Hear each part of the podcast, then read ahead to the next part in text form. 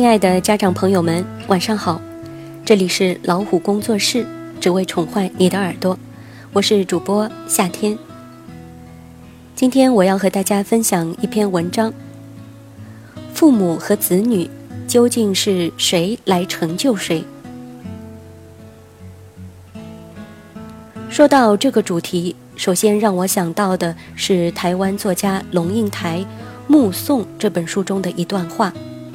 他说：“我慢慢的、慢慢的了解到，所谓父母子女一场，只不过是意味着，你和他的缘分就是今生今世不断的在目送他的背影渐行渐远。你站在小路的这一端，看着他逐渐消失在小路转弯的地方，而且，他用背影默默的告诉你，不用追。”这段话听来不免有些让人心生悲凉。世上的爱都是以聚合为目的的，爱他，所以要和他在一起。唯有父母对孩子的爱是以分离为目的的，爱他就给他自由，让他独立。唯有此爱才得以传承，在生命之旅中。我们的上半程没有孩子与之同行，孩子的下半程我们也不可能与之共度。无论我们和孩子彼此多么相爱，都无法一路相伴。总归，他的旅程只能他自己去走。我们为人父母的，能为孩子做的，只是给他无条件的接纳，对他坚定不移的支持，让孩子时刻有被爱的把握。分享我们的人生经历和一些建议，帮他建立起照顾自己的能力，最终成就他自己。谈到目送孩子背影的远去，为人父母的总不免有一份不舍和无奈。那我们把时钟回拨，穿越回孩子诞生的那一刻，重温一下那一刻的温情和喜悦。那时我们对孩子的期待是那么简单，无非就是健康、平安、快乐。记得孩子刚出生，被护士抱出产房时，我先看到的是他的五官、四肢是不是健全，长了几个手指头。对，就这么简单，仅仅希望他是健康的、正常的就好。可随着孩子一天天长大，我也开始担心，自己的孩子是不是个头比人矮，说话比人晚，成绩比人差，特长比人少。不知不觉中，我们嘴里多了一个别人家的孩子，多了一条起跑线。我们开始忙着看别人教育自己的孩子，或教育自己的孩子给别人看。于是期待越来越多，苛责和失望也越来越多，爱变成了控制。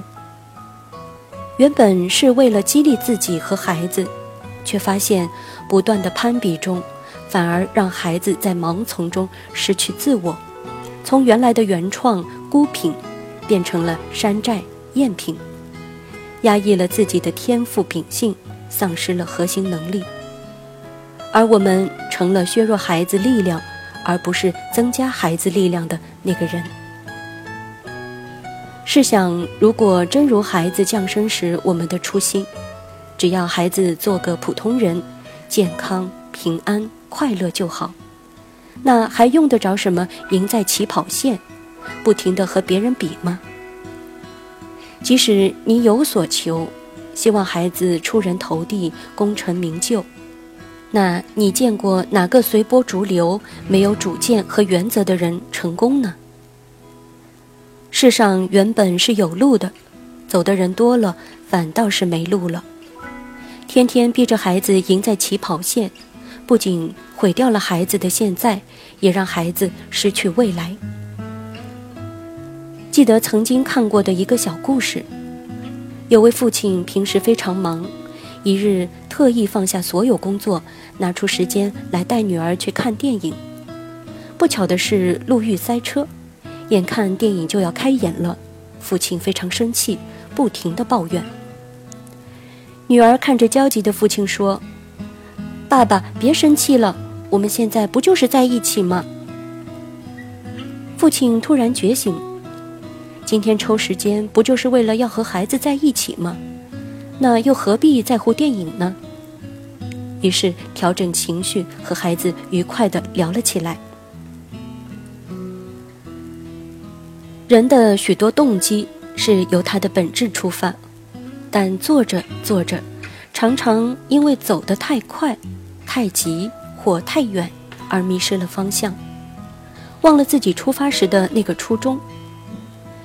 就如我们常常在对孩子的苛求中迷失了爱的本质，所以时常提醒一下自己，回归生命初始状态时，我们的初心无非是希望孩子平安、健康、快乐。